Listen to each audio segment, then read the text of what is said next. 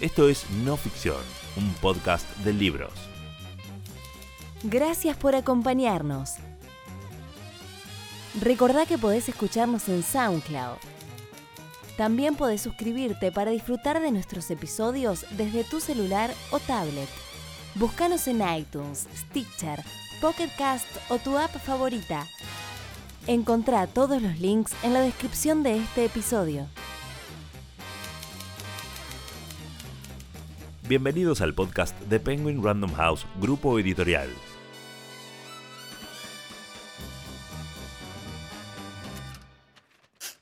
Hoy, Las Hermanas Romanov, un libro de Helen Rappaport, publicado por Editorial Taurus.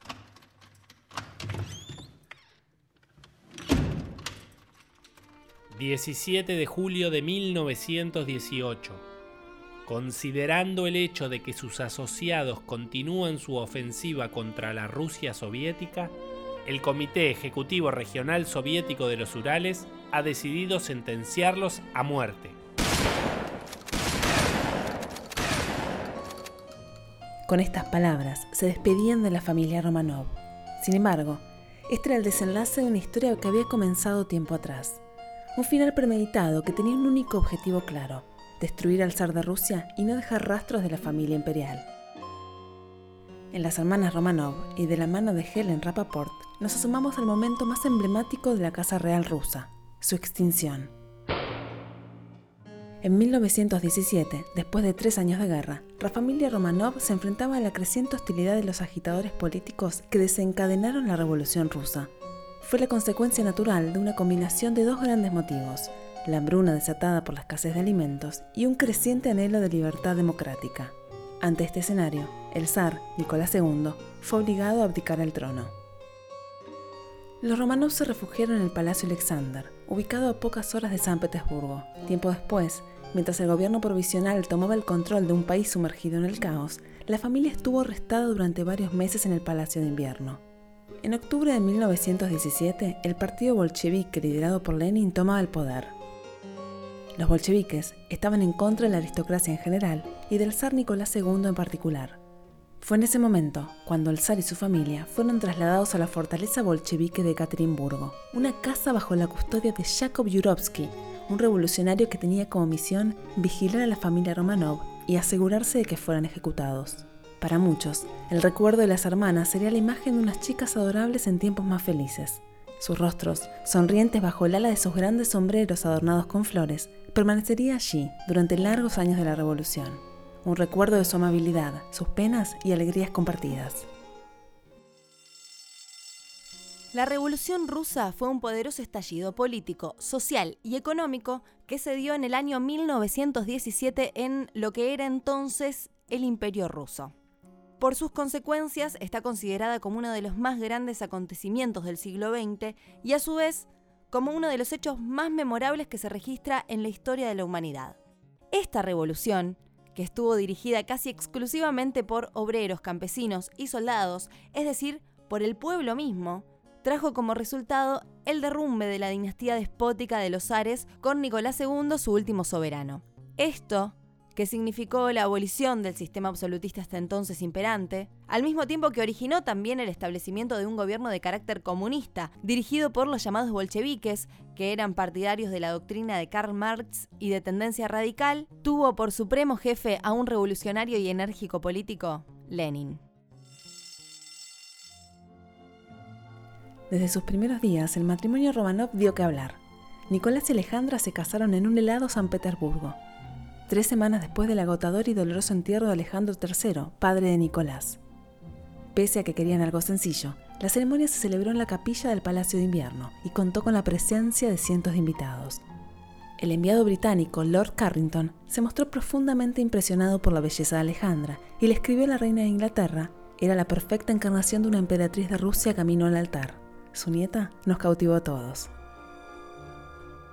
Pese al momento feliz del flameante matrimonio, eran épocas difíciles para Rusia. En vida del autoritario Alejandro III, la aristocracia rusa se había sentido a salvo, pero ese sentimiento de seguridad se había desvanecido tras su muerte prematura. La sensación de que todo podía explotar en cualquier momento estaba en el aire. Los recién casados se trasladaron al Palacio Alexander, cerca de San Petersburgo. Se instalaron en las habitaciones de la familia, donde había nacido Nicolás en 1868, y donde disfrutaron de cuatro días de total privacidad, con las manos y los corazones entrelazados, como escribía Nicolás a su cuñado Ernie. Alejandra también había escrito a su hermano poco antes de su boda. Soy tan feliz que no puedo agradecer a Dios lo suficiente el haberme deparado un tesoro como Nicolás. El país adoptivo de Alejandra se mostraba muy receloso con ella, una intrusa alemana, la quinta princesa de sangre germánica que se convertía en emperatriz de Rusia en apenas un siglo. Para ella, Rusia era territorio desconocido, un país legendario por su turbulenta historia, la impresionante riqueza y grandeza de su corte. El San Petersburgo imperial de fin de siglo no tenía nada que ver con la cómoda vida doméstica que ella llevaba en Alemania.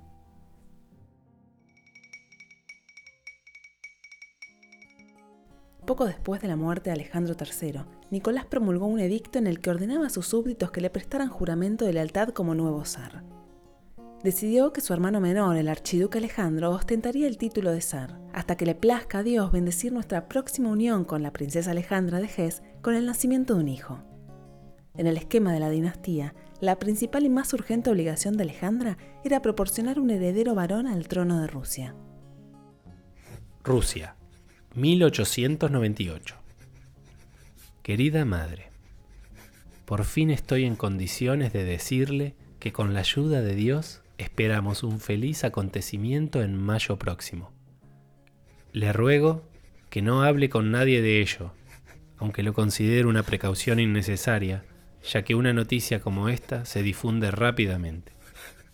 Supongo que todo el mundo se lo imagina, puesto que hemos dejado de cenar en el comedor. Alejandra se desmayó dos veces durante la misa. Todo el mundo nota estas cosas, por supuesto. El heredero está en camino.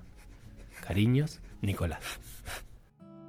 Pese a la presión social que recibía Alejandra, sus primeros embarazos solo le traían mujeres a la corte real.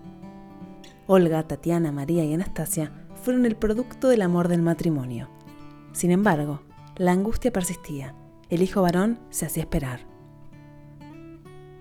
Muchos fueron los rumores que circulaban en el Palacio de Invierno. La familia imperial rusa tenía cierta sensación de pesadumbre. Todo el mundo está desilusionado pues esperábamos un varón, confesó el archiduque Constantín. El hermano de Nicolás, Alejandro, que estaba en el Cáucaso en tratamiento por la tuberculosis, telegrafió que lamentaba no haber tenido un sobrino que lo revelara en sus obligaciones como zar. Ya estaba dispuesto a jubilarme y no va a poder ser. Cada embarazo era un calvario para Alejandra, no solo por los fuertes dolores que padecía, sino además por la incertidumbre de saber si llegaría el ansiado heredero del trono. No fue hasta su quinto embarazo que la tranquilidad llegó a la familia. Rusia, julio 1904. Querida tía, son momentos difíciles en el palacio. En unos días sabremos si la zarina es la mujer más popular de Rusia o alguien a quien la mayoría de la gente considera un desecho por haber suscitado la ira de Dios. Se dice que reza noche y día para que el niño que espera sea un varón que le permita ganarse los corazones del pueblo de su marido, dándoles un heredero futuro y soberano de todas las Rusias. Ahora mismo la zarina, a la espera de la decisión de Dios y la naturaleza, es una de las figuras de Europa que más lástima inspiran sobre todo porque su posición no le permite resguardarse de la simpatía o curiosidad del mundo.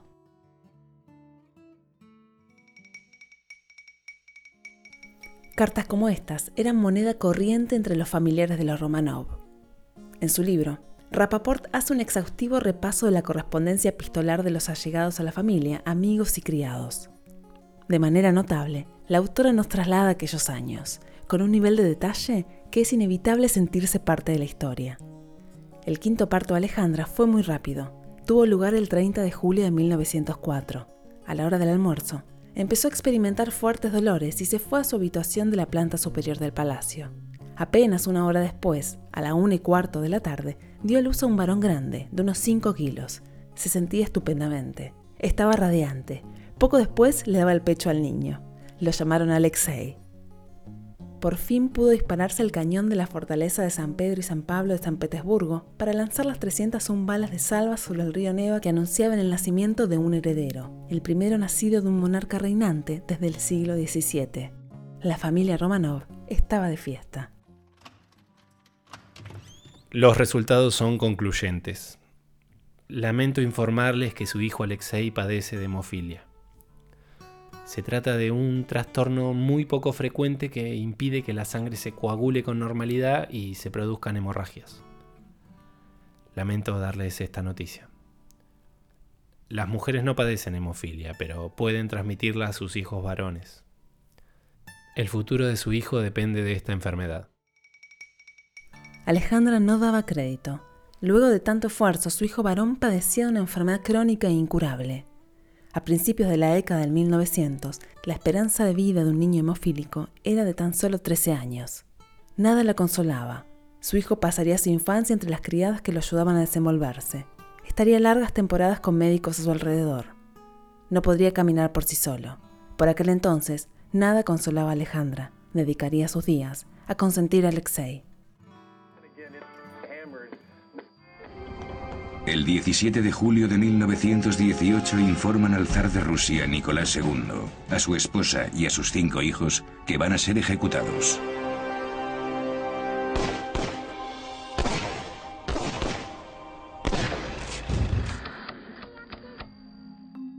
La historia de la familia Romanov inspiró a cineastas. Cientos de documentales se dedicaron a contar su historia. Varios fueron los historiadores que abordaron el tema. De la mano de Helen Rappaport, descubrimos la vida más privada de las niñas Romanov. Sus tiempos de estudio y sus vidas tranquilas en el Palacio de Invierno, las fantásticas estancias en el Palacio Blanco en Crimea o sus inolvidables viajes por el Báltico a bordo del yate imperial. En su libro, Rapaport también nos revela la historia de cuatro niñas llenas de vida, educadas, con ganas de descubrir un mundo que en verdad era una realidad paralela a la situación de aquella Europa previa a la debacle de la Primera Guerra Mundial. Cuando Rusia entró en guerra en el verano de 1914, apenas había enfermeras. Olga, Tatiana, María y Anastasia se pusieron al servicio del imperio y ejercieron como enfermeras en la medida de sus posibilidades y edades. Alejandra estaba decidida a desempeñar su papel junto a sus dos hijas mayores desde el primer día que empezó el conflicto. A principios de septiembre, empezaron su formación en la Cruz Roja, adoptando los nombres poco llamativos de hermana Romanova 1, 2 y 3.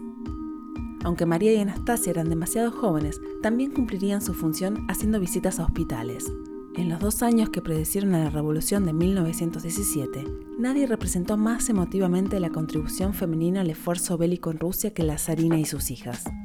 En todos los diarios y revistas prevaleció una imagen icónica, la de tres hermanas de la caridad imperiales sobriamente vestidas con sus uniformes de la Cruz Roja. Olga y Tatiana trabajaban a la par del resto de las enfermeras. En ese ámbito no tenían privilegios. Se trata de una etapa que llenaría a las duquesas de experiencias enriquecedoras y que sin lugar a dudas las harían crecer como personas. 10 de julio de 1993, Moscú, Rusia. Conferencia de prensa.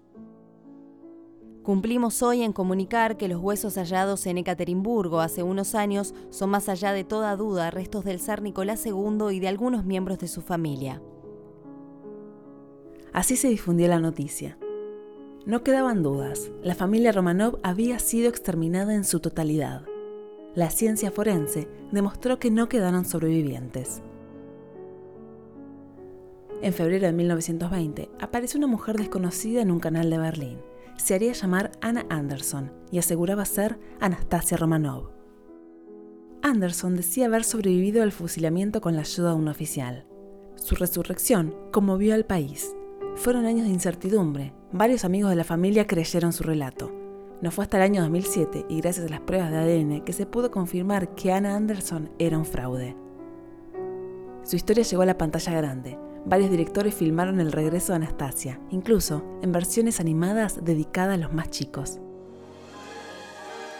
Un mundo encantado. El zar de la Rusia imperial la maldición de un brujo. No descansaré hasta ver cómo la dinastía de los Romanov acaba para siempre. Una joven princesa ¡Anastasia! que desapareció sin dejar rastro. Uno de los mayores misterios de todos los tiempos, convertido ahora en el acontecimiento cinematográfico mágico de nuestro tiempo. 20 Century Fox tiene el orgullo de presentar Anastasia. Lo que dicen en la capital. Lo que cuentan por ahí. que por desgracia el zar murió, mas una hija se salvó. La joven Anastasia. Anastasia